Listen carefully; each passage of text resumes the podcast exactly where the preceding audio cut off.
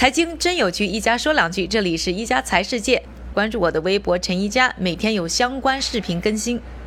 之前呢，和大家介绍过如何正确使用口罩啊，等等一些呢卫生的小常识。今天呢，想和大家谈一谈的呢，则是如何正确的使用酒精。酒精呢，是我们大家都知道的一个呢非常好的消毒的工具。但是呢，首先要明白的就是，酒精并不是浓度越高就杀菌效果越好。其实呢，杀菌效果最好的酒精呢是百分之七十五的浓度。那浓度太高了，到什么百分之九十、百分之九十九，甚至接近百分之百，其实呢，杀菌效果反而会明显的降低。为什么？因为啊，这个太浓的酒精遇到病毒的时候，病毒呢外壳嘛就会形成一个坚硬的壳。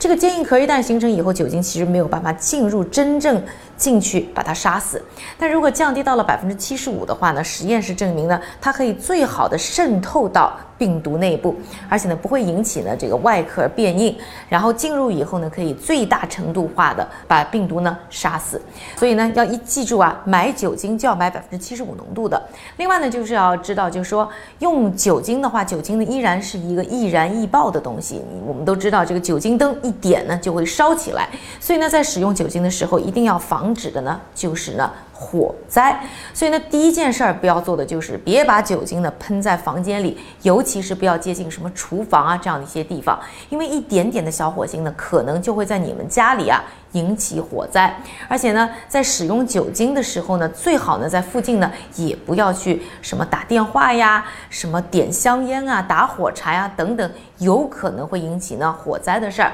那在使用酒精的时候呢，记得呢，比如说手上呢一定要用这个酒精的棉呢擦两三次，然后呢晾干大概一分钟左右。另外，在擦一些物体啊或者做一些呢东西的消毒的时候，也是轻轻的擦一两遍呢就可以了。如果擦的太多的话，或者是积在一小层的这个酒精的话，它会挥发到空气当中，也是呢会变成呢引发火灾的一个呢隐患。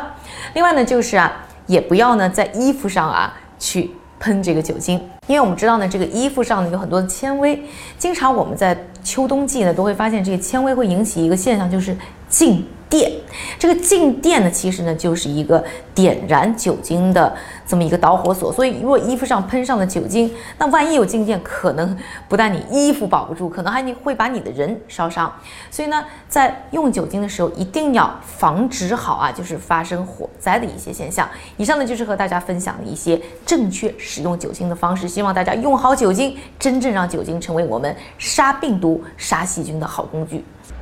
感谢各位的收听，我们明天再见。